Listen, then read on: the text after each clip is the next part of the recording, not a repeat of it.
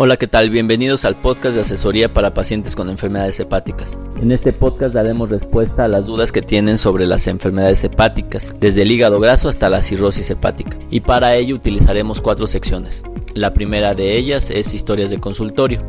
En esta hablaremos acerca de las vivencias que tenemos en el día a día en los pacientes con enfermedades hepáticas que tengo oportunidad de ver en la consulta. Posteriormente, en la sección de consultas virtuales, hablaremos acerca de las dudas que ustedes tienen y que me envían particularmente en nuestro grupo de Facebook, Asesoría para Pacientes con Enfermedades Hepáticas, o en todas nuestras redes sociales, en YouTube, en Instagram, en Pinterest, etc. Posteriormente, hablaremos acerca de noticias de Esmigastro, este es nuestro portal en donde van a encontrar toda la información sobre las enfermedades digestivas y también sobre las enfermedades hepáticas. En esta sección tomamos noticias que están dirigidas hacia los médicos, pero las transformamos a un lenguaje entendible para los pacientes y les transmitimos así la información más reciente que les va a ser de gran utilidad.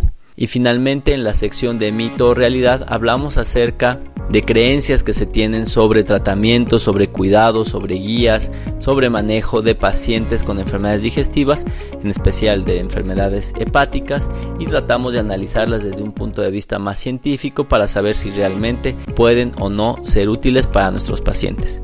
Así que sin más les doy la bienvenida al podcast de asesoría para pacientes con enfermedades hepáticas. En esta ocasión en las historias del consultorio vamos a hablar acerca de uno de los casos que ha sido más difícil para mí en los últimos años. Y se trata de una paciente que ya conozco desde hace mucho tiempo, que tenía sangrado varicial, es decir, se le rompían las varices con demasiada frecuencia, más de 3 a 4 veces por año. Y obviamente cada vez que presentaba un sangrado, pues se exponía a que se complicaran las cosas e incluso hasta fallecer. Y pues bueno, para tratar esta circunstancia algo que se puede hacer es colocar una prótesis que se llama TIPS y lo que consiste es en hacer una especie de agujero en el hígado que permite pasar la sangre ya que como saben en la cirrosis existe una obstrucción al flujo de la sangre y esto ocasiona en parte las varices. Pues bueno, con este TIPS se previenen varias cosas, uno es la presencia de varices en el esófago, es decir, se curan de las varices esofágicas y también de asitis en los pacientes que así lo presentan. Pero esta paciente después de muchos años comenzó a presentar asitis, es decir, nuevamente agua en el abdomen, algo que prácticamente no le había dado graves problemas. Y a pesar de que los estudios de imagen mostraban que esta prótesis estaba permeable, es decir, estaba fluyendo la sangre a través de ella, pues el paciente no teníamos una explicación para el por qué estaba formando agua. Y lo peor del caso es que esta agua se había infectado, tenía una gran infección que se llama peritonitis bacteriana espontánea y esto también compromete la salud y la vida de las personas que la padecen. Y pues bueno, algo que se tuvo que hacer es volver a revisar, hacer un cateterismo, es decir, insertar una aguja y a través de ahí un catéter que llegue hasta el hígado, que pinte esta prótesis y se pudo observar que estaba disfuncionando. Este es un caso muy raro, la utilización de TIPS es algo que muchas veces los pacientes no saben o no conocen y es algo que puede ser de gran utilidad para prevenir varices esofágicas, para curar la citis también. Obviamente tiene sus complicaciones, las cuales pueden ustedes revisar en nuestro canal de YouTube. Ustedes buscan tips y con mi nombre y bueno, van a encontrar un video que les va a ayudar a entender mucho más esto. Pero aquí lo importante es saber que existen alternativas que si bien parecen ser útiles, muchas veces pueden también fallar, ya que en los tratamientos de las enfermedades hepáticas muchas veces tenemos que estar muy al pendiente, tratar de evaluar correctamente a los pacientes, ya que solo de esa manera podemos detectar complicaciones graves. En la sección de consultas virtuales hablaré acerca de uno de los videos que más se ven en nuestro canal de YouTube y es acerca de un medicamento que se llama espironolactona que es un diurético que se utiliza nosotros primordialmente en hepatología, lo utilizamos para tratar la citis, pero muchas otras enfermedades pueden ser tratadas con esto ya que es un diurético y aparte es un antiandrógeno, entonces bueno, tiene distintas utilidades. Pero me hacen una pregunta que es recurrente y que creo que sirve o nos ayuda de pretexto para poder entender por qué hay que administrar los diuréticos de este modo. Por lo general se recomienda que los diuréticos se tomen en una sola toma en la mañana, particularmente cuando hablamos de pacientes con cirrosis. Y esto se debe a que el efecto va a ocurrir en las siguientes horas y obviamente el paciente pues tiene la posibilidad de ir al baño, está despierto y de esta manera se obtiene su efecto terapéutico, el beneficio esperado y el efecto adverso que obviamente es ir al baño de manera recurrente pues se reduce al mínimo o al menos ya no es tan molesto. En algunas ocasiones he visto a muchos pacientes con cirrosis que les dan los diuréticos dos o tres veces al día y creo que lo más complicado es cuando se los administran de noche ya que obviamente pues el paciente no puede dormir tiene que estarse levantando de manera recurrente al baño, lo cual además de molesto puede ser peligroso, ya que si tiene algo de encefalopatía o está somnoliento, pues el paciente puede presentar una caída y esto obviamente complicar todo. Se sabe que la eficacia es igual en pacientes con cirrosis si lo toman una sola vez al día o se divide en distintas dosis. Entonces, si bien es cierto, no se altera su eficacia por administrarlo de maneras diferentes, pues sí se pueden prevenir eventos adversos, puede ser más cómodo para el paciente y eso siempre es importante ya que no solo se trata de reducir el abdomen o la citis que puede presentar el paciente, sino también tratar de mejorar en la medida de lo posible su calidad de vida, la cual podemos empeorar con los tratamientos y los diuréticos no son la excepción. Así que respondiendo a la pregunta sobre cuál es el mejor horario para tomar los diuréticos, pues por lo general es la mañana y esto con la finalidad de evitar que el paciente tenga molestias durante la noche y pueda dormir adecuadamente.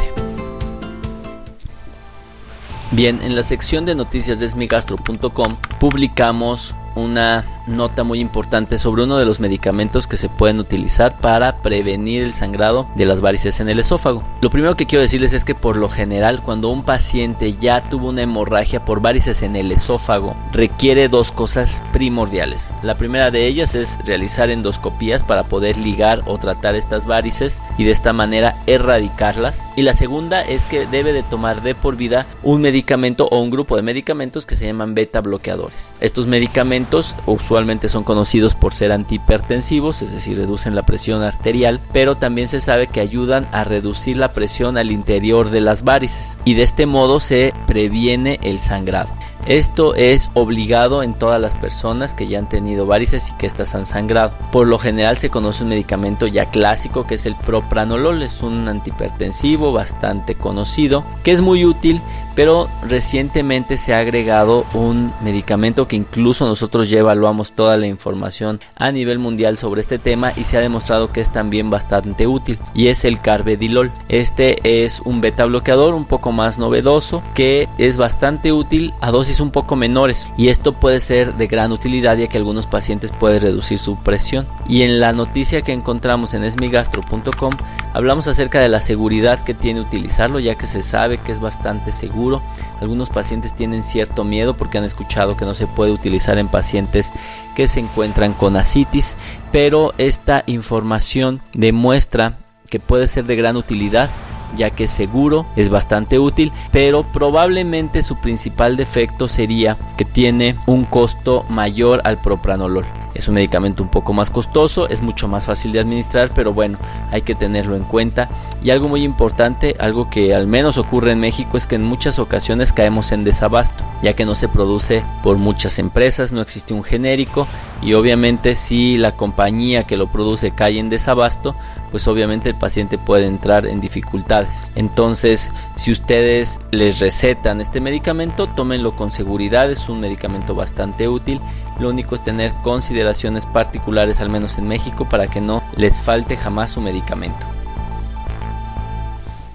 Bien, en la sección de mito realidad hablaremos algo que ocurre de manera frecuente en los pacientes con cirrosis. Algo que pasa en cuanto reciben el diagnóstico de cirrosis es que lo primero que les quitan es todo lo que pueden comer. Y una de las cosas que más temor les causa es el comer carne de cerdo. Se las quitan absolutamente y de inmediato y jamás se las vuelven a instaurar. Se sabe perfectamente que obviamente comer carnitas y para los que no son de México, pues las carnitas es una forma de preparación bastante mexicana en la que se toma la carne de puerco y se pone a hervir y a cocer obviamente, pero en manteca.